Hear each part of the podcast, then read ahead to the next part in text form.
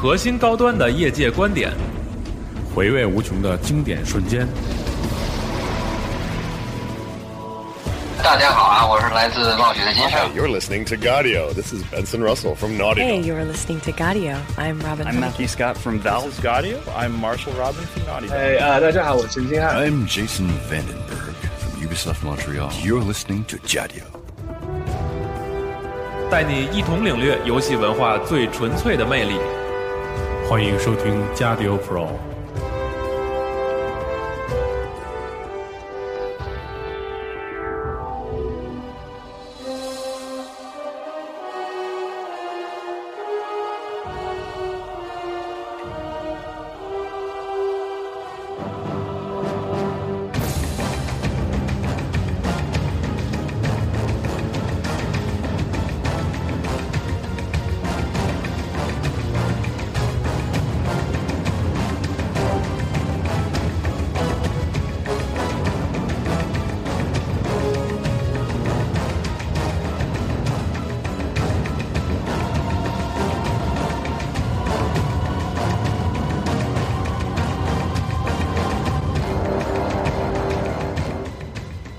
迎大家收听新的一期《加六 Pro》节目，我是主持人西蒙。大家好，我是叉包。呃，大家好，我是天猫。呃，我们这一期继续上一期的 D N D 的话题啊，我们这一次呢讲讲在八十年代和九十年代兴起的一股这个 C R P G 的热潮。对对，是跟 D N D 电子呃计算机的发展和 D N D 的这个相结合的一个产物，就是这个 C R P G Computer Role Playing Game。对对嗯对，因为 T R P G 指的就很显然就 table 嘛，就在纸对上嗯呃桌上玩。桌上嗯啊，那么计算机兴起以后呢，呃，就出现了很多那个电子游戏。那么电子游戏呢，最早的一个类型当然就是 R P G。嗯但是呢，T S R 那个时候其实我们上期说到，它很它它非常火。对对，所以它在桌面 RPG 领域呢发展的顺风顺水。嗯所以它其实那个时候并没有很快的去涉足这个电子游戏。嗯对啊，反而那个出电子游戏最早的呢是那个《创世纪》，我们刚才讲到那个欧美三大 RPG 嘛，《魔法门》《创世纪》《巫术》，这是嗯比较老的了。那么《创世纪》呢，就那时候就是那个加里奥特嘛，呃，他出了那个《创世纪》以后非常火，然后狂出，那个时期是那个 DOS 时代了，非常早的那个、那个时时期，甚至更早的那个都有。啊，那么他的公司就是 Origin，然后嗯那时候那个《创世纪》实际上就像刚才说的，它受了很多这个《龙与地下城》的影响，嗯对对，它其实就是那个中世纪奇幻的这个杀怪冒险，，那个时候这个游戏类型是主流。对 对所以所以那 TSR 就是有点看不下去，因为就是说他觉得说，哎，我其实我才是这个领域的。老大的地位，对。王者的地位，结果就是说，人家电子游戏卖的这么好，创世纪一版一版的出，嗯，他就觉得说，那个他也应该开放授权，看不过去了。对、嗯。他想开放授权给那个游戏厂商做，嗯。所以获得这个授权呢是什么公司呢？是当时一个相对来说名不见经传的小公司，叫 SSI。啊，，SSI 对 SSI 实际上也是那个所谓的那个战略战旗的嗯。公司，对。他一一口气就拿了那个时候拿了七年的授权，就嗯开始推出一系列的这个 TSR 授权的《龙与地下城》规则的这个电脑游戏，嗯也就这就是第一批那个 CRPG。所谓 CRPG，其实也就是相那个相对于 TRPG 这个概念来的。嗯嗯，对，那么 CRPG 实际上严格来说的话，它的呃这个点非常简单，就是把我们这个 TRPG 里面这个地下城主的角色用电脑取代了。对嗯啊，就他把那个主持人当用电脑来替代，对，就是包括那个你当中还有很多计算，我们刚才嗯说到了，就是你随便做一个什么动作都要掷骰子，对，把掷骰子这个动作，其实对电脑来说就出个随机数嘛。嗯啊，那么对对，就是说这个典型的就是说，呃，用程序的逻辑来说，一切人重复做的事情就可以用程序来实现对啊，所以就就翻译到了这个电脑里面。但是我们也说了，刚才其实《龙影地下城》有很多自由度的东西，嗯。这个呢，其实电脑对电脑来说是有限制的，对。所以基本上 CRPG 的游戏呢，都是对于规则的简化精简，然后他把一个故既定的这个故事线给铺设好，对。然后玩家就在这个既定的故事线里用那个 D N D 的部分的规则去进行游戏。也沿用到现在，也就是我们现在所玩到的那些 RPG，其实也是当时那个感觉演变而来的。对，它可以把嗯一些机制放在后台自己去运行，对。然后但是那个就是更多的还是把 D N D 里头呃一个比较经典的设定的一部分搬到 CRPG 平台上来，然后呃玩家可能要做的主要还是要经历体验这段呃故事和冒险。对，而且他会用美术的这种感觉给你很直观的呈现出来对对对。整个这个世界的面貌。他把以前文字描述的一些场景啊，我给你变到可视化了，我可以给你一个图像，嗯，对，原来是什么样子。其实就是八十年代的时候，那个电脑还是黑白屏的，啊，呃，相当于那个 Apple Two 的那种水平吧，嗯。就是那个时候比二八六还早吧。嗯，就是我我们这代人大概八零后开始接触电脑，就是三八六、四八六啊、二八六这个时代，嗯。对对吧？对对。对。那么你想那个时候的这个那个显其实显示效果是比较差的。对，那个时候的 RPG 的主流玩法是什么呢？就是说那个第一人称视角的，有点像 FPS，然后你在地城里面逛，嗯啊、也有可能给你画一个像那个就很简单的勾勒一个人形，啊、然后就是去探险。对，啊很粗糙的那种对对对，很粗糙嗯。到后来就是快到九十年代的时候，图图像显示技术上来以后，嗯才慢慢的开始有一些就是说那个画面比较精美的这个呃所谓的二 D 的这个 2D 的作品游戏对，比如说像 SSI 那时候出了一系列 AD&D 授权的作品，叫所谓的金盒子系列。他们的引擎叫 Golden Box，对对对，嗯。叫金盒子。嗯。所以整个金盒子系列游戏呢，就是说呃有几个经典的吧，有光芒之池，嗯，那光芒之池就是灰鹰设定的。灰鹰设定下的，对，在米斯卓诺附近对，然后那个还有就是那个龙枪背景的那个克莱恩三部曲，啊，对。嗯，这个就是龙枪设定的对，没错。啊。龙枪当时在美国，呃，曾经那个那个小说嘛，曾经是亚马逊也是那个 Top One 的 bestseller，哦，bestseller，对对。畅销，嗯。嗯。呃，完了以后还有一个呃系列就是魔眼杀机啊，Eye of Beholder 嗯，啊，是不是 Westwood 不是不是，也是金盒子，金盒子哦金盒子，SSI 的，所以 SSI 应该最辉煌的就是这三部作品，嗯嗯，然后这里面每一部大家都可以都可以聊一聊。嗯，中国的玩家们好像并不是特别的玩的特别多，对，因为那嗯。个时候比较早，而且嗯好像几乎没有过没有没有接触的对。对，没有接触的渠道，也没有嗯引进过。对。唯一的就是说，像我我我知道那个玩过一些是那个 GBA 上有那个魔眼杀机的复刻，哦，GBA 上。对，嗯。应该是有的，嗯。就是美版的那个 GBA 上。哦，因为魔眼杀机 Eye of Beholder 呢，就是那个我们刚才说到上期节目，如果大家听的话，就是是围绕眼魔这个怪物展开的。嗯啊，嗯眼魔是一个很值得讲一讲的这个对。怪物图鉴里特别有趣的一个怪物。对嗯，呃，如果我们去定义的话，眼魔是算是个法师类型的怪物，对，嗯。嗯，然后它的每只眼睛都是有不同的法术效果的。嗯，太厉害了，对，有的眼睛可能比较普通，是可能是个七彩喷射的效果呀，哦。或者什么呃麻痹的效果，但是有的眼睛就是直接就是呃 power word death，就是直接死亡。对对对，叫叫死亡律令吧。对对对啊对对对，就是说，判定过了你就死了，就一只一只大肉球上面长满眼睛，然后每个眼睛如果睁开看你呢，就有不同的效果，嗯就是一个超级强化版的美杜莎的感觉。嗯，啊对对，没错。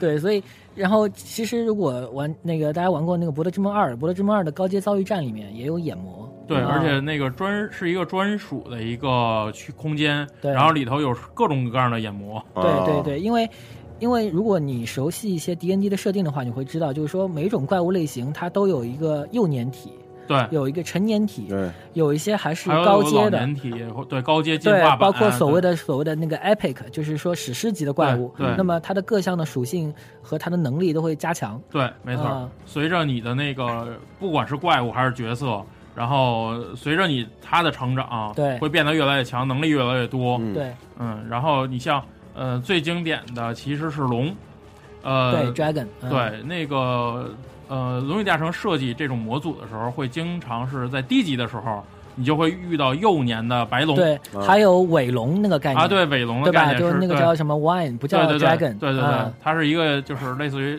呃亚种或者对变体对对似的东西，对然后等到龙成成年了之后，或者说它到了一呃最成熟的阶段了，呃，那就是很恐怖的一场战斗。对，嗯所以我们老说《龙与地下城》就是为什么会把龙放那？因为龙是最凶残、最具标志性的怪物。而且还是最聪明的。对对对，因为有不同的龙，有不同的那个属性嘛。对没错啊对，嗯，然后那个龙，包括就是有很多概念，包括就是说你打龙的时候，你的装备如果经过这个龙焰的吐息的话，能够获得加强啊。对，有有火焰免疫的效果。对对这个这个设定，甚至到现在还有很多那个 RPG 都在用对。对。啊。龙之吐息，对对。对对。嗯，嗯那个我记得就是说，那个 Capcom 去年不是出了一个叫那个 Dragon's Dogma，对，对吧？嗯。那个就是 Dragon's Dogma 里面也是，它有一些装备，如果跟龙打过以后是能够得到加强的。龙之信条，啊哦，对对对对，所以这种这种设定一直沿用到很多那个 RPG 里。对，这个其实要说起来，就是我觉得对龙描述的最细的就是龙枪里头，对。呃，所谓的金属龙和那个就是呃五彩龙嘛，对，我记得他出了四本，什么那个木木木秋之龙，呃，秋木之巨啊秋木龙，之巨龙。呃，那个呃，秋就四个季节，对对吧？对对，对嗯。冬冬木吧，嗯，我呃，突然是一时间卡了，对，对，春夏秋冬，春夏，嗯。对，春夏秋冬，对。然后那里面就是说把龙的那个属性或者说这种形态描绘的非常丰富，对。对，你会和各种级别的成年的、老年的龙会打交道，嗯，对，老年的龙是非常有智慧的，没错啊，而且他们也非常的狡黠，就是说他会骗你，然后他会变成各种各样的形象，然后和你在可能你在一冒险一开始的时候，你遇到一个很怪的 NPC，你不知道是谁，但是呢。那个随着你冒险进行，后来你会发现这其实是一只龙，它一直在哦骗你，或者一直在引导你，对，嗯，把它骗到它的地方，然后把你咔嚓这样。嗯，，嗯，对，所以所以 SSI 那个时代应该说奠定了第一步，就是《龙与地下城》开始有那个 CRPG 游戏啊、嗯然后被翻译到那个计算机上，开始有了一批固定的粉丝，对，呃，然后真正就是国内玩家比较熟悉，而且也进入 D N D 的黄金时代，其实就是我们要下面要说的，就是 Bellware 还有这个黑岛的时代岛时代，对，啊、那么这个时代呢，呃，也有一款非常著名的这个游戏引擎，就是 Infinity 啊、嗯无限引擎。嗯，然后基于这个引擎呢，呃，就如数家珍啊，出了好多作品。首先是《博德之门》对，啊，然后《博德之门二》，嗯然后《冰封谷》《冰封谷二》嗯，嗯，还有《抑郁镇异域镇魂曲》，对，还有《抑郁镇魂曲》对啊，这几款作品我觉得超经典的作品，都是非常非常经典的。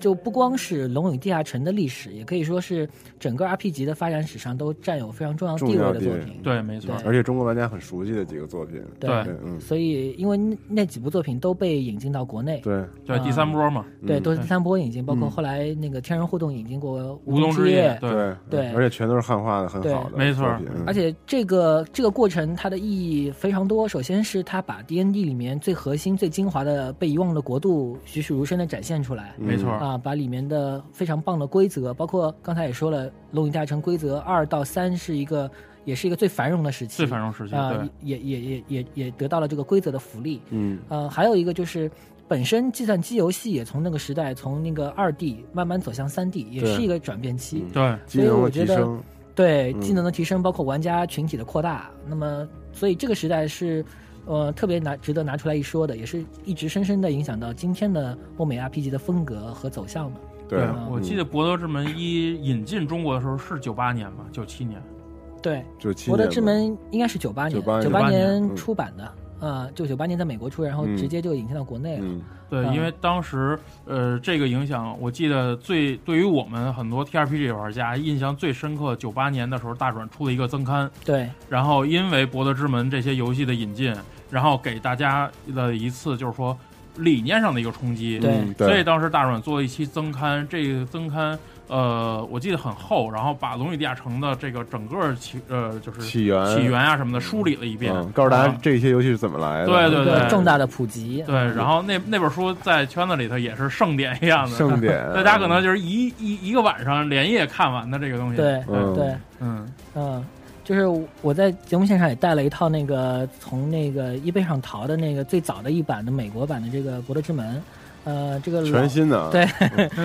呃，但是是出版完了以后，它里面其实已经有那个最早的那个说明书。其实最早的说明书呢，它写的就是那个呃，游戏里有个角色叫 Volvo's Guide to 嗯 Baldur's Gate。嗯就波啊，对，其实因为这我们知道，瓦罗瓦罗的那个对瓦罗的，对，这是游戏里各种也是，指南，对，它就是其实有点像那个徐霞客游记啊。对对对，没错。但是它它的这个指南指的呢，就是被遗忘的国度这片大陆，也就是费伦大陆。嗯，啊没错。然后其实费伦大陆上面呢有就非常广大啊，基本上如果呃，因为我们看不到这个画面啊，如果有张地图的话呢，它基本上北面也是属于那个冰封谷那个对，地带。冰封谷往北啊就是北地的就是北北地。地，就是冰天雪地。对呃，然后呢，在这个海洋的那个边上是剑湾。对啊，就西海岸一直沿着下来，对对对有剑湾传奇的作品，对，然后有那个有有那个大陆非常广阔，有各个地域。然后博德之门其实就是一座城市的名字。对，啊、对。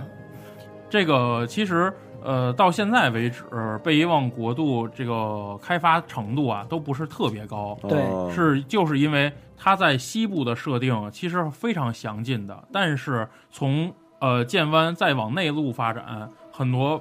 嗯，很多的东西都还没有就是空白还是空白的。哦像刚才提到那个瓦罗，在二版的时候，其实是出过瓦罗一系列的书，对对对。呃，各种城市指南。嗯其实你在游戏里也能拿到那些介对，绍的书，没错没错，就片段呀或者什么的，对嗯嗯，这个是呃二版就是《被遗忘国度》里头非常经典的一个角色，对他就是一个呃四处游荡的，呃类似于吟游诗人那种，哎给你讲故事的人，对对对他会记录很多那个地方志似的东西。对，嗯对，然后其实瓦瓦罗的他在博德一代就介绍了这个书呢，其实主要介绍的就是那个剑湾这一片，就是沿着那个海岸。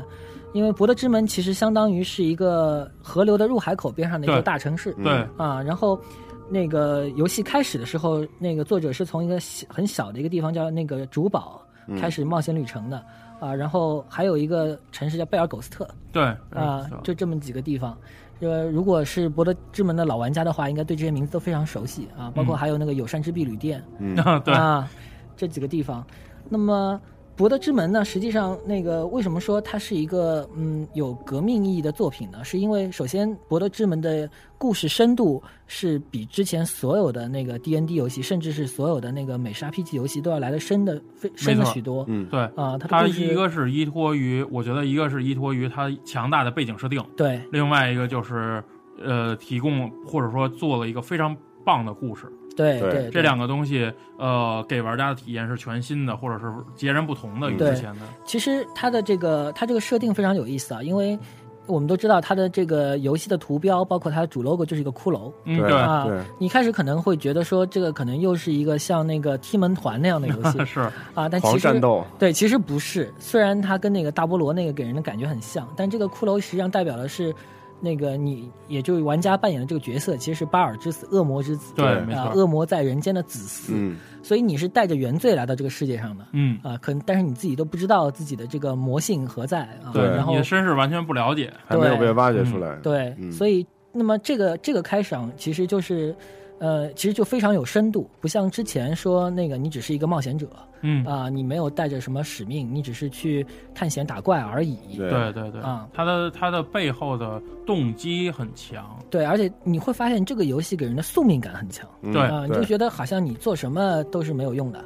你到后来一定会走向这个道路。对，没错啊，，包括呃，博德之门呢，那个时候虽然那是九八年，那个是什么时代？那个是 Win 九五、Win 九八的时代嘛。对对对，所以那个时候其实算是那个画面很不错的游戏了，虽然今天看起来比较旧了。现在我觉得也还可以，我觉得也不错。真的真的不错。它因为是一个不是纯三 D 的嘛，对，它它是二 D 加加那个就是二二点五 D，对对对，就 Infinity 这个引擎最妙的一点就是它是一个俯视角，第三人称俯视角没错嗯啊。然后这个其实是呃很好的，因为我们刚才也说了，最早的游戏它第一人称其实是有点别扭的。为什么嗯？你只能扮演一个人，你不是一个团队的感觉。对那么在《博德之门》开始呢，就是一系列的 Infinity 游戏都有一些那个共同的特点，就首先它是那个俯视角，对，嗯然后你看见自己，对你同时而且可以不光看见自己，还操控角色，对所有的，然后它引进了纸娃娃系统，你穿什么盔甲都会显示出对，来，没错，啊、非常直观。对完了以后，还有就是那个伟大的按空格键暂停，对，那也太牛了，对对，这个是特别值得一说的，因为。那我们刚才也说了，《龙影地下城》实际上是一个回合制游戏。没错。那么，回合制的节奏是非常慢的。对。你想，就你砍怪一下，怪再打你下，打你一下，对，然后你的队友轮流做这些动作。对，那么你可以想象，在这个已经鼠标开始就是那个鼠标键盘操控，然后图形化界面很很很很强烈的时代，这些玩家会不适应。因为那时候像大菠萝这样的游戏已经出现了，对。对对 RTS 都已经出现了，所以这时候应该怎么办呢？就是，呃 b e l l w a 做了一个非常好的一个创新，就是，呃，它基本上把你变得像实时。实时的嗯感觉，没错它其实是回合的，对对只是所有的人都在做动作，只是非常快。嗯这样子呢，就是让你有一种仿佛像在玩即时游戏的感觉。对对对，但是。对，但是你又可以随时的按一下空格暂停，以后再去布置动作。对，没错没错，去考虑每一步要怎么做。对，这个就有点很像我我我我觉得它也很像，就是说在你玩 T R P G 的时候，呃，因为大家面对面的玩，然后按照回合去进行。每个回合，大家可能都会讨论很多的战术，或者说这么做行不行，那么做行不行？对，他也在给你这个时间。对，然后如果真的细心的玩家会发现，就是呃，你在拍个空格之后，你部署一些那个行动，可能你每个角色都给了他下一步行动。对，但是其实这个时候有的角色还没有进行上一个行动。对，对他不是说拍到空格之后，所有人立刻都放下一个动作了，对，而是他在等着等这个回合在进行。对，对，对，他其实是有一个指令的序列的。对啊，然后呃，他因为把这个，而且你会发现，其实时间这个概念在《博德之门》里是非常重要的。嗯，对啊，那么你你呃，但是但是他保留了 D N D 最多的精华是什么呢？就是刚才说到的角色、呃职业、种族，包括善恶阵营。对对，没错啊，这些这些基本上把嗯 D N D 里面最引人入胜的部分，全部很忠实的翻译到了 C R P G 的世界里。没错，而且再加上这个对。D N D 的那个设定的一个高度还原，然后大家可能第一次真正能够去看到看到整个世界面貌，对这个世界面貌，那里头的 N P C，然后那里的建筑物，那里头著名的一些工会组织，对，然后那里头一些城市的面貌，嗯，这些东西可能都是第一次能够完完很原本的展现在你面前，而且这个美术特别特别的棒。对，这一个系整个系列的美术都特别特别厉害。嗯，我记得那个是那个网上那个时候有一些就是可以去反编译，就是破解这个 Infinite 引擎的一些工具啊，国外玩家自己做的。然后你可以把游戏里那些图片啊导出来。哦，我记得特别漂亮，就是那它其实是一张大图片嘛。嗯。你其实是在一张那个图片上游走。对，在大大图片上游走。对，那那个图片本身就是你做一张壁纸都非常精美。没错，对，没错，嗯，对。所以，博德之门那个时候是应该说是那个那个一炮打响，因为 BioWare 其实是一个加拿大的小公司，那时候名不见经传。Interplay 呢，其实是一个呃，是一个他们的口号非常响亮啊，叫 By Gamers for Gamers。这个现在对，这叫就是由由玩由玩家所创造，又又为玩家创造。玩家。对，所以这个口号我至今都觉得是所有的游戏公司里面非常非常让人觉得。有有那个玩家精神的，对对，而不是说为了赚钱，这个像 E A，这个应该是，嗯，这句话本身，因为呃，这个呃，算是一个巧合吧，对，呃，他们那个，如果我没记错，就是美国哪个总统啊，他曾经是华盛顿吧，他在立国的时候讲的那个口号就是，呃，By the people。For the people，然后 of the people，嗯，对对对，所以所以他之于民，用之于民，引用所有，对对，就是三民那当时那个，对对，所以他把这个词改了之后，变成 gamers，其实是我觉得是呃，对于整个玩家来说是一个全新的一种嗯理念的一种改变。对，所以这里要提到几个人，因为呃，随着后面我们讲呢，这几个人其实呃。会会影响这个后面黑岛啊，包括那个 BioWare 的变化。对，一个是那个 Interplay 的那个创始人和 CEO 叫那个呃 Brian Fargo。嗯。啊，那么法葛这个人呢，呃，后来因为 Interplay 大家都知道，他最后的结局就是说被一帮法国资本家入驻，因为他财务上有点问题，然后开始卖版权、卖授权，比如说把辐射的授权卖掉，对啊等等。那么他自己后来也被。被迫离开了自己创立的公司，也是又像乔布斯那样比较悲剧啊。对，然后他自己后来去创立了自己的公司。那么《博德之门》这个时候呢，是那个黑岛工作室是属于 Interplay 的，嗯，是 Interplay 专门用来做这个 RPG 的一个子品牌，对，一个子品牌应该说，他其实那个黑岛工作室他自己也开发，同时他其实也和那个 BioWare 合作去开发，对，啊，那么。所以其实《博德之门》呢，主要是那个 BioWare 开发的。嗯。呃，那么黑岛其实主要起到了是一个制作的角色。嗯。那么黑岛这边呢，还有一个制作人非常非常重要，就乌奎哈特。嗯。啊，乌奎哈特后来是谁呢？乌奎哈特在离开 Interplay 以后，后来成立了黑曜石。啊。啊，那么也就是到对到现在也还在这个公司，所以这几个人都非常关键。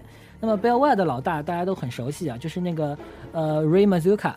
就是那个那个光头戴眼镜的哥们儿，对。啊，这是 BioWare 的老大嘛，他也是从那个年代就一直在那个做 RPG，对，在 BioWare，对，所以这几个角色呢，后来都很关键，因为呃，从黑岛这个黄金时代到现在为止，他们嗯。都还在做那个一流的欧美 RPG。RPG 游戏啊，对对，嗯，那么，所以 Interplay 拿到了两个最关键的这个 D N D 的背景开发权，一个就是那个被遗忘的国度对啊，呃，还有一个异域，对，还有一个就是异度风景，异度风景，嗯嗯对对。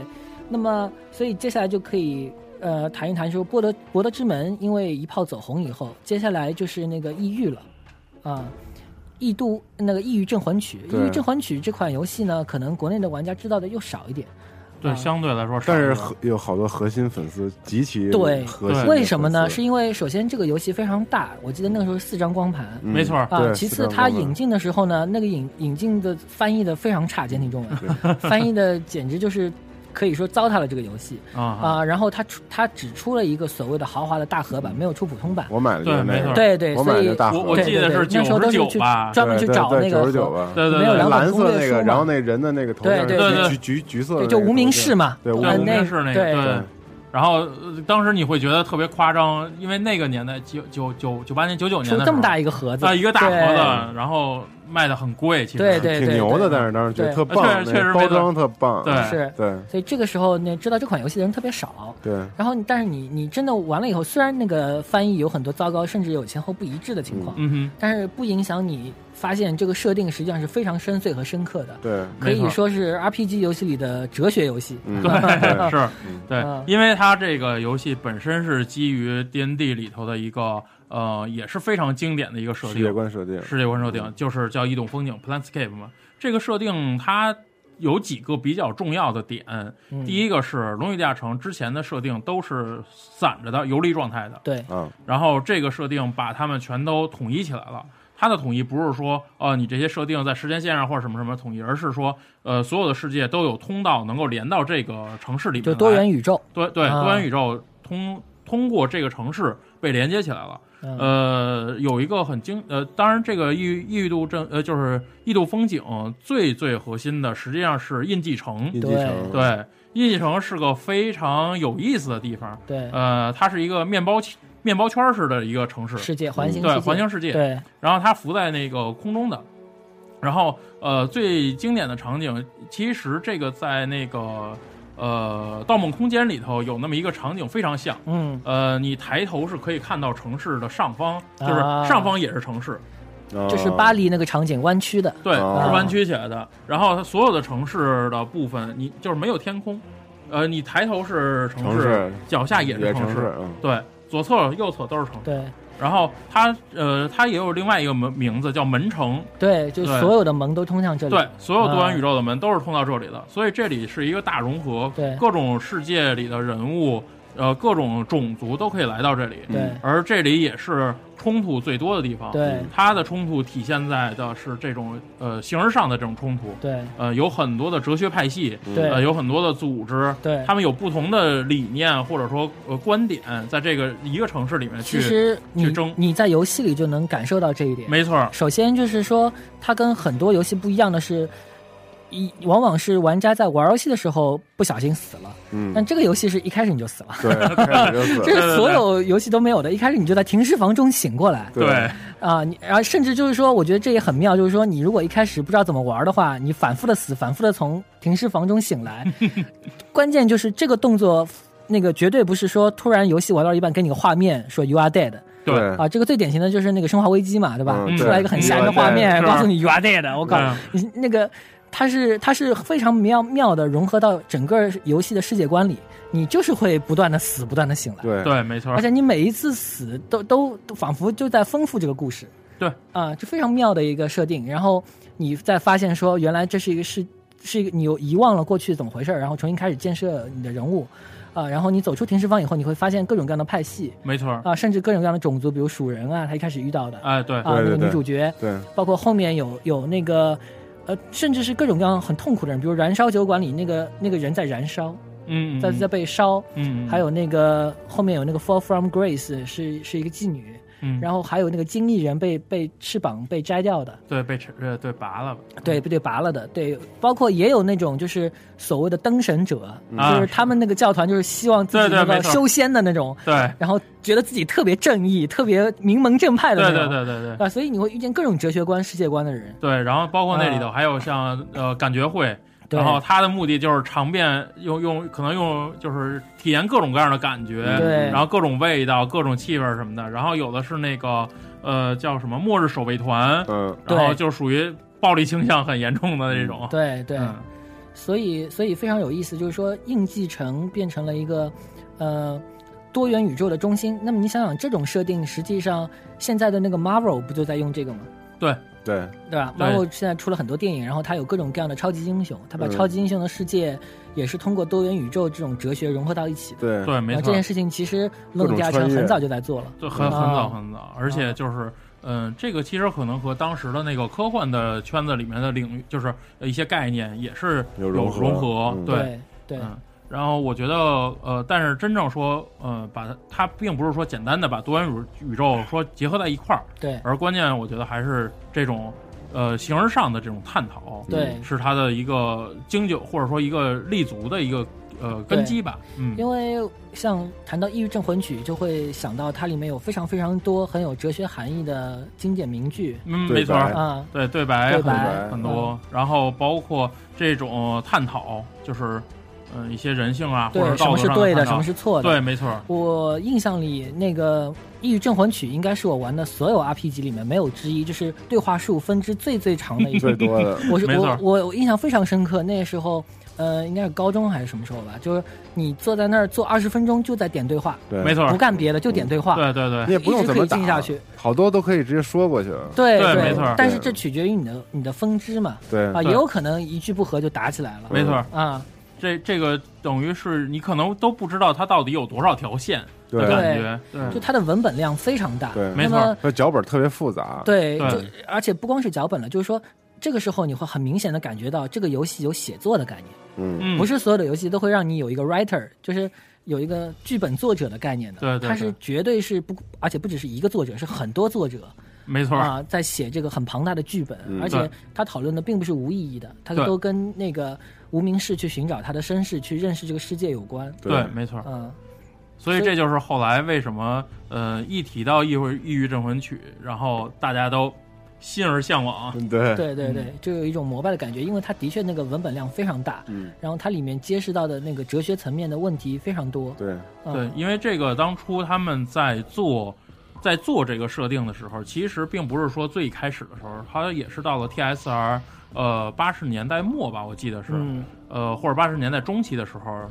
然后那个在在创作，呃当时他们几个核心设计师就是在考察了很多。呃，这种人类史历史长河中很多一些哲学派系啊，一些观点，他们把它进行了一个综合，综合嗯。进行了一个游戏化。对。对，其实这一点上呢，咱们来说，八十年代的时候，呃，九十年代，呃，欧美游戏人对这种人文精神的追求，也是一个，呃，很值得探讨或者说挖掘的一件事情对。，嗯，包括里面有很多其实是现在想起来是非常成人化的内容，对，呃，就有点少儿不宜的，包括它里面有一个痛苦嘶吼的那个人肉柱。嗯。啊，对吧？那里面每一个人都在呼喊自己的主张，但没有人听得清楚你在讲什么。没错，没错，这个都非常有很多很深刻的哲学含义。对，呃，包括后来甚至也出现了机器人的同伴，嗯，这也是你觉得在一款那个就莫德伦嘛那个机器人，呃啊，魔我就是魔种，对，其实是可以加入你的那个队伍的。对对对，啊，那么就就是他他的那个嗯，给你给你给你到的思想上的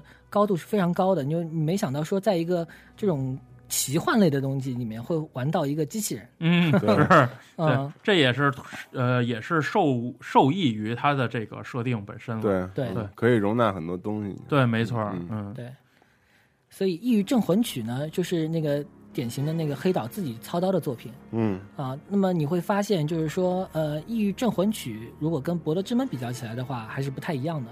嗯，它的风格上是是有区别的，所以《异域镇魂曲》更像是一次，就是说，呃，对于 D N D 的一个呃精神的一个综合性的探讨和最深刻的一个升华。对它没有太多的，当然它本身也很好玩，但他没有为了去迎合那个呃玩家的需求，过多的做妥协，没错，啊。对，他是在尽可能最大程度的去还原它，对。去展现它呃应有的那个面貌。对。对。嗯，而《博德之门》其实我们可以说它更是一种经典的奇幻冒险游戏。对。对对，就是《博德之门》，它的确好玩，愿意让你不断的玩，没错，所以的确是像那个嗯。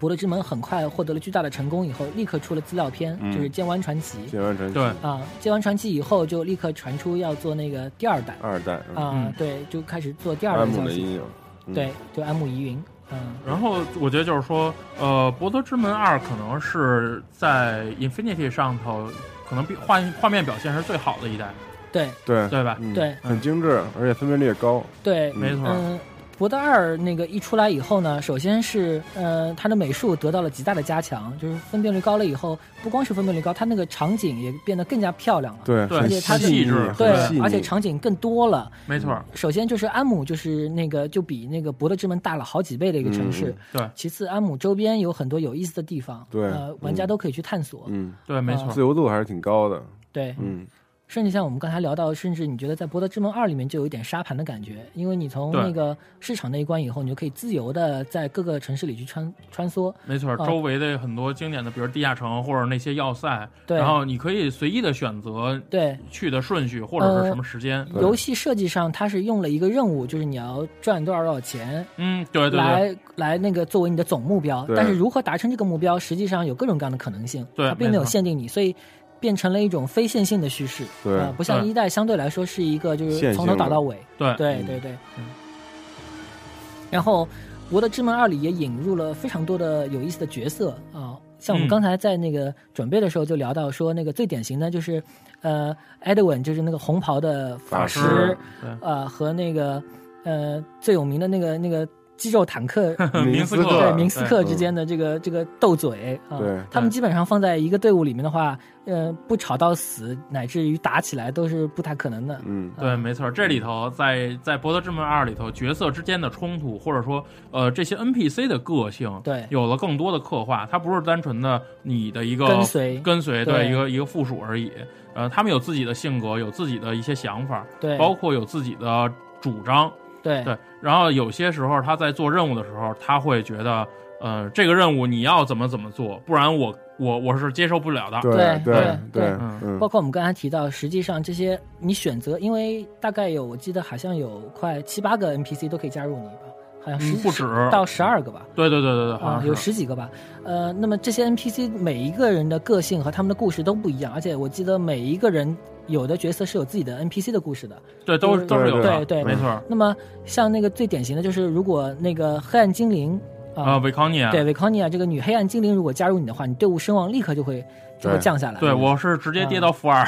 对，因为黑暗精灵这就是跟被遗忘的国度的设定有世界观关。有关系，对，没错就我们我们上期节目也提到，就是说，呃，黑暗精灵三部曲这个崔斯特嗯啊，那么黑暗精灵实际上是一个被认为是邪恶的、阴暗的种族。啊嗯，没错。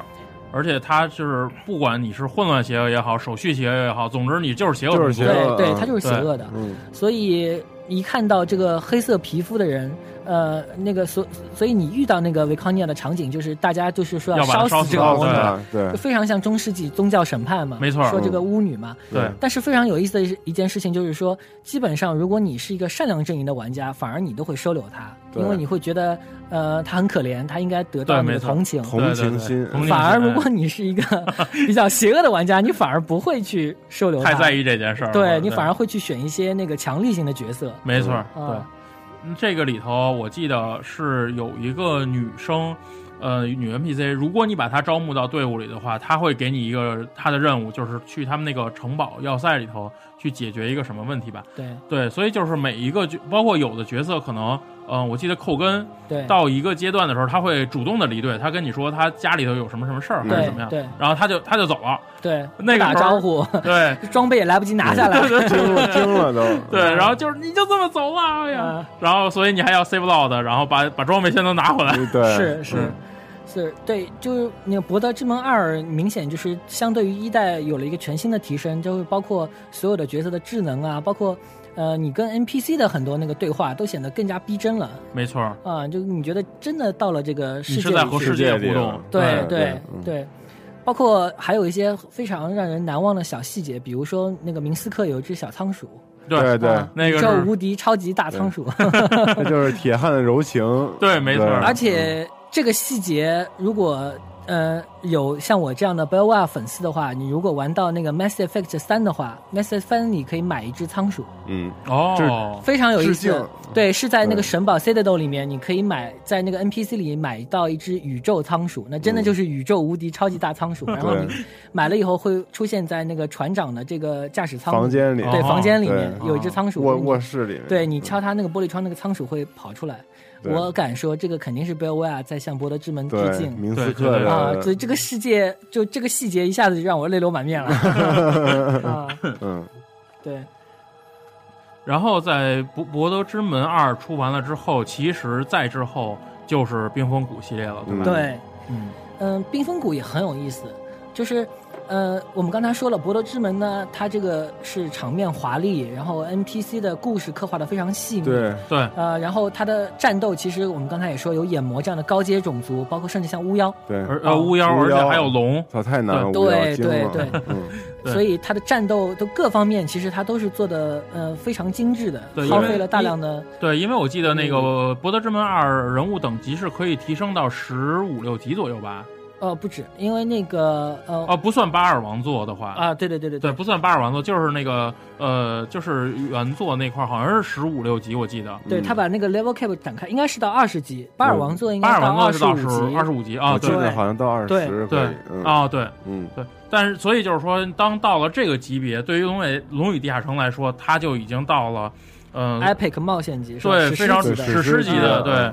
如果你升到了十几级、二十级的时候，你肯定是世界知名的那么一个对战士角色，对对对。因为普通来说，就是一般的跑团，就是十级已经很了不起了，十级对，啊，而且升级速度非常慢，没错，对对，所以就是说，相对于呃博德之门呢，冰封谷完全是另一种是另一种风格。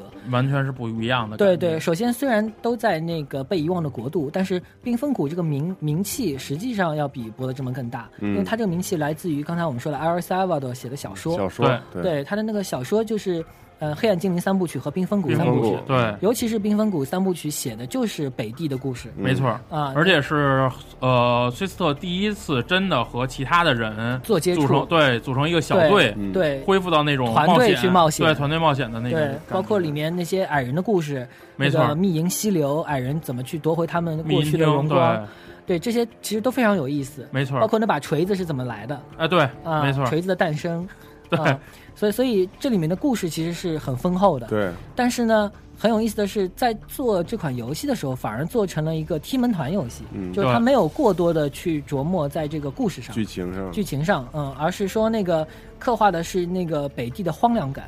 对啊，就是玩家的角色变成了一个呃，到东流亡地去，呃，在边缘去体验这个故事的一个角色。有点类似于求生的那种感觉。对对对对对，嗯因为本身就很荒凉。对啊、然后呢，虽然是荒凉的场景，但是我们也看到那个像多恩地窖里面有那个熔岩啊、嗯矮人的国度啊，那个嗯场景又很漂亮。对，啊，包括最后那个，我记得印象很深的是那个断手塔五层的那个塔，啊，然后你一层一层打的时候，实际上是有一点很痛苦、很绝望的过程，啊，因为冰封谷，尤其是那个如果你那个装了寒寒冬之星的资料片，嗯尤其后来到了冰封谷二的时候，其实它的战斗难度是非常高的，嗯。又创下了一个新高，嗯。甚至比博德之门还难，因为博德之门你不可以自己创建角色，对，冰封谷的自由度在于说，你不仅可以创建主角，你所有的 NPC 你都可以自己都可以创建。对，都可以自己创建。对，嗯。所以这样子的话，就变成了说，你真的可以去玩规则和呃非常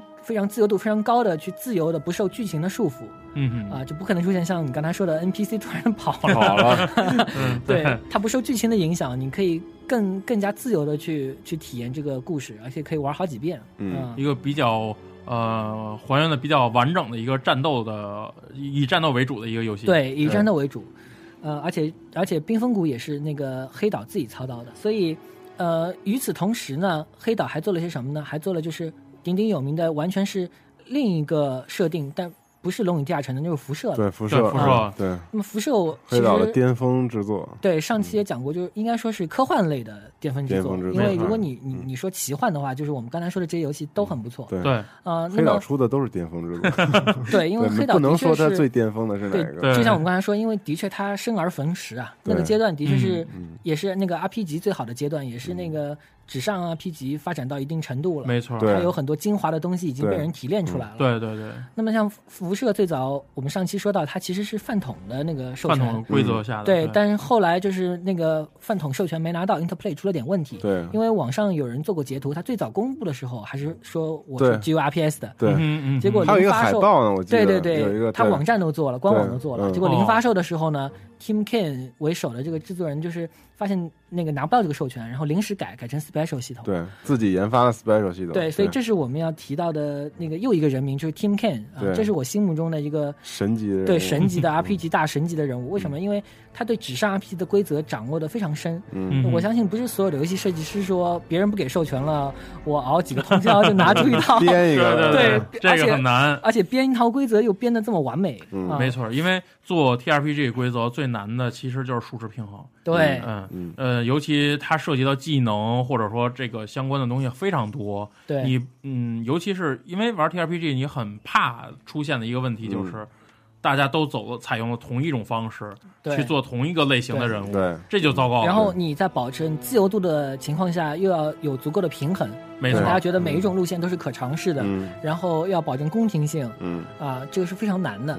但 Special 还相对简单，因为它只是针对辐射这一个游戏来做的，所以对，但是 Special 本身从规则上来说，那个其实不简单。嗯为什么不简单？就是说，呃，它的设定的确是像你说的，就是它没有用到别的故事魔法之类的，对，它就是做了一个那个劫后余生的一个一个呃后启示录风格的设定，而且它就是那个现现代的，对。啊、或者它并不是古典的，嗯对对未来科技的，呃，它就是科幻的。对。但是呢，你想它里面的它有它有技能，还有 perk，嗯就是所谓的特技，对对对吧？技能、特技，然后它的那个技能种类也很多，还有天赋。而且我我不知道啊，这个行动点本身这个东西是不是也是？对，行动点也是它的发明，是对吧 action point。对对对这个东西对这个之前在 TRPG 里是没有这个概念的。对，包括包括它还有一个创造是说，你可以精准的打击怪物的某个部位，瞄啊，准系统，对对对，对瞄准系统，这也是它的创造。对嗯而且瞄准系统可以致残，致残的效果还是不一样的。对，嗯，对，然后你会发现，实际上从规则上来说，行动点数这个系统就是相对于 BioWare 那套一键暂停，又是完全另一种思路。对。对，它干脆就是我就做成回合制的，嗯。没错。但是呢，我我做成回合制呢，我用那个点数的方式来体现这个回合。嗯。对。啊、嗯。它其实辐射，你要说它节奏真的是慢，它真的就是慢。来一下一枪一一枪一枪。一枪一枪。对对对你一下我一下，你一下我一下，对对，没错。但是太好玩了，真的太好玩了，受不对了。了。，因为它也是自由度非常高。对，嗯嗯。嗯，所以这是而且我觉得但这是 D N D 之外的一个对对一个一个一个衍生一个衍生，但是我觉得也是，也受如果了影响。对，如果就是其实如果没有这个前面 D N D 的东西做铺垫，嗯，呃，它的呃就是也许辐射不会到了这种高度。整体的面貌可能也不是这个样子，因为我们后面谈到，如果说从 Team Cam 后面来看，你就知道他也是一个 D N D 修养非常深的一个人。嗯，嗯对他对纸上 RPG 呃的理解和他创造世界观的能力是非常非常强的。，对，因为他离开他后来离开了黑岛以后，嗯因为那个那个辐射二其实他就不做了。对，很快很早就离开了，对他很早就离开黑岛了。他离开黑岛以后呢，成立了一个独立的工作室，叫那个呃 Torika，嗯呃 Torika Games。然后 Torika Games 呢，做了做了只做了三款游戏，就很早的衰亡了。但这三款游戏每一款都是不同的世界观，都是不同的玩法。对，一个是奥秘，是一个原创的设定，都是神作，相当强大。对，相当强大。但是 TRPG 玩家一看就知道这是老手做的，因为对他那个设定其实非常非常厉害。对。啊，又是一个他他那个设定的风格，又是蒸汽朋克的设定风格。对对正经 steampunk，啊。嗯，然后第二款游戏就是《灰鹰：邪恶元素神剑》，这个啊立刻就回到了 D N D 的核心设定。嗯，对，没错。啊，就 T O E E。T O E E O E 是灰鹰世界，或者说呃，在 D N D 发展历史中很重要的一个模组。对，呃，它是有着很高的一个地位和评价的这么一个模组，包括后来那个呃威士治接手之后，呃，曾经也是重新制作过叫《重返邪恶元素神殿》对。这么一个模组。这两个模组都是升级。对，嗯徽音其实呃，你玩的话难度也不低。嗯为什么难度不低呢？就是因为它只有那个，它是忠实的照搬了那个 D N D 三点零那个时候的规则。对，没错。它是三点零，然后一到十级，呃，对对对没错，呃，然后它是那个辐射浪菜单，完了以后真的就是一步一步在那儿打的。没错。它对规则的还原度非常非常高，就是很多之前的那个 C R P G 里面，比如说一键暂停啊，实际上是呃替代了那个经典的 D N D 规则。对，没错。它是经典还原过来。嗯，对你可能呃，到现在目前为止也没有任何一个像 T O E E，就是呃，就是这个这款游戏对 D 就是对 D N D 规则诠释的那么完整呃还原那么完整对的，对对对，所以如果你想就是说那个找不到人跑团，呃，自己想体验一下的话，可以自己搞一搞这个，对，去找一找这个游戏来玩。嗯嗯，而且那个我记得没记错的话是，呃，那一个游戏一上来的时候，你就会碰到一个非常有名的那个 NPC，就是 Spokeno，对。嗯，那个也是《灰鹰世界》里头的一个非常有名的嗯。法师，对，对，那等于 Team Can 当时得到了这个授权，是。灰鹰的这个授权，是，嗯，那个时候已经是威士忌了，已经是 D 哦 N D 对，已经是威士忌时代了，对。嗯然后再回来稍微说一下他做的第一款就是那个奥秘，奥秘，奥秘也很妙，奥秘而且那个时候也引进了，对，奥秘对。对对引进的啊，我突然想起来我们应该奥秘没有请谁了，引进的黄诺。那哦个时候 Noise，对啊，是啊。诺里斯大人翻译的，嗯。就是他还写了一本那个攻略，对，因为啊我记得奥秘第一次就是呃正式上市的时候做的那个正版的是英文的，那时候还没有啊。翻译，嗯。对对对对。对，呃，也是我记得呃好像也是这九十九，是英文，就是英文那个，但是它那里面有一本那个官方攻略书和那个官方手册是中文的，中文那是哦诺里斯老爷写的。哦。啊，对我我我当时被那个价格吓怕了，啊，嗯 对对，那个是那个是那个时候就是说那个封面特别好看嘛，是一个女女人的脸，对，没错对吧？然后奥秘也是一款就是风格非常强烈的游戏，就是对。它首先它所有的配乐都是小提琴，嗯。而且调子非常哀伤。嗯。啊、然后。为什么是蒸汽朋克呢？因为这个游戏的开场也非常有意思，也是一场灾难，就是齐柏林飞空艇，就是典型的蒸汽朋克的标志性的、标志性的啊呃对一个对一个事物，对，对标志性的一个飞行器，然后坠毁了，嗯，坠毁了以后满地的那个碎片对，啊，然后你就在开始在这个奥搜集秘的那个，对搜集那些东西，东西。然后在奥秘奥秘的大陆里去潜行。而且你如果仔细看奥秘的设定的话，你会发现这个设定那个它的野心首先不下于 D N D 嗯，啊，它的它的非常复杂，包括甚至你也有那个食人魔，你都可以扮演半食人魔啊，就是就食人魔典型的在 D N D 里是怪物，嗯，那这里对，变成种族，你可以扮演食人魔嗯。啊，甚至甚至你还可以选择你出生时候的背景故事，啊这个背景故事可能也对你会有潜移默化的响。响影响，没错这个辐这跟辐射非常像对，啊，对。选择绅士，嗯。对选择绅士。这龙腾世纪后面也有这个事，对，没错，没错。对对对。后来很多 RPG 都把这块儿加进来了，对对会有对你的剧情有影响，对，因为它等于说是在你创建人物的时候，你不是单纯的去呃做一个数值对的一个一个东西，而且绅士有故事，而且绅士这个东西的影响是多方面的，就是那个甚至像那个 Mass Effect 啊，质量效应里面也有声势，就是你可以选择你是在太空中生的，就是你上一代，对，你父母是在太空中把你生下来的，还是 Earthborn，Earthborn，就是你地球生的，对。对，说说到这个，殖民地的，对。对啊说这个其实特有意思啊。嗯，以前的 D N D 是大家自己写背景，对。呃，五版的时候，对。这块儿成为了核心规则了，啊，大家可以选背景了。哦，对，呃，这个等于算是一个怎么说反哺或者回归吧。嗯。对对嗯对以前都是大家自己写你自己的背景是怎么怎么样，现在他可以选了。对对，我觉得就是给一些官方的背景，其实是有利于让了解玩家去上路的没错上路的，，没错。对，嗯所以这也都非常有意思。所以奥秘也是一个横空出世的一个蒸汽魔法的一个世界，嗯，但很可惜就是没有没有再出续作了，对啊、就一做就结束了。而且奥秘应该好好重新重置一下。对，因为 bug 的确非常多，太多了有时候对对玩了经常就出问题了。其实我觉得这个有时候感觉很可惜，对因为一些 CRPG 单纯的就是因为 bug 的原因，对。然后导致这个游戏的评价也不高。对。比如《光芒之持》后来那个3 D 版本也是这对样，对对对，嗯。就是变成了非主流的游戏。啊，包括 TOE 本身也有很多 bug。但我觉得这种 bug 是是因为他们本身做这种游戏脚本太复杂了，它它的整个因为它剧情很复杂，然后所以你玩家做的选择会导致的因素太多，所以它那个很乱，对嗯。对，那个话很容易出问题。这个话呢是对的，呃，嗯但是因为有《博德之门二》这样的游戏 在，所以 我们只能说是 QA 不够给力。对对，因为《博德之门二》就还说回来，就是的确是非常复杂，对，但几乎是完美的，对。它几乎没有任何严重的 bug 对，对。啊。你很难找到，我觉得应该是。QA 时间一定巨长，做这种游戏。对，反复的试验非常非常难。嗯，我估计可能《博德之门二》里能够称上最重要的 bug 就是关门的这个那个那个设计方式，就是、啊，对你可能那个在门外头放了法术之后把门关上，对。然后比如你放了一个臭云，对，然后你就看着怪物在里面死了对死掉了，对，这冲不来。对这这嗯只能说我觉得已经是很少部分的一些呃投机取巧的地方，对嗯。不合理的地方了，对。对，就是所以，所以的确是《博德之门二》应该说是整个这个所谓的黑岛时代吧，一个巅峰之作。嗯，呃，但是很可惜的是，也是因为那个《博德之门二》呢，呃，贝尔维亚和黑岛就开始分道扬分分道镳了。扬镳了，对。对，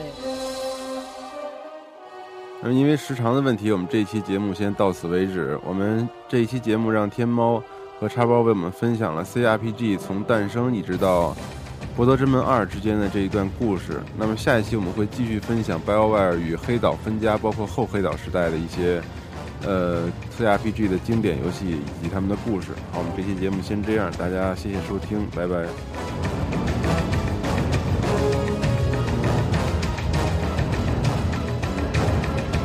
加迪 Pro 本着高端、专业、有态度但没有节操，大气、美观、国际化但没有水平的严谨风格，为你带来游戏圈内各种大哥的牛逼讨论，但是不一定都是对的。专题节目会在每周四定期为你发布，但会经常跳票。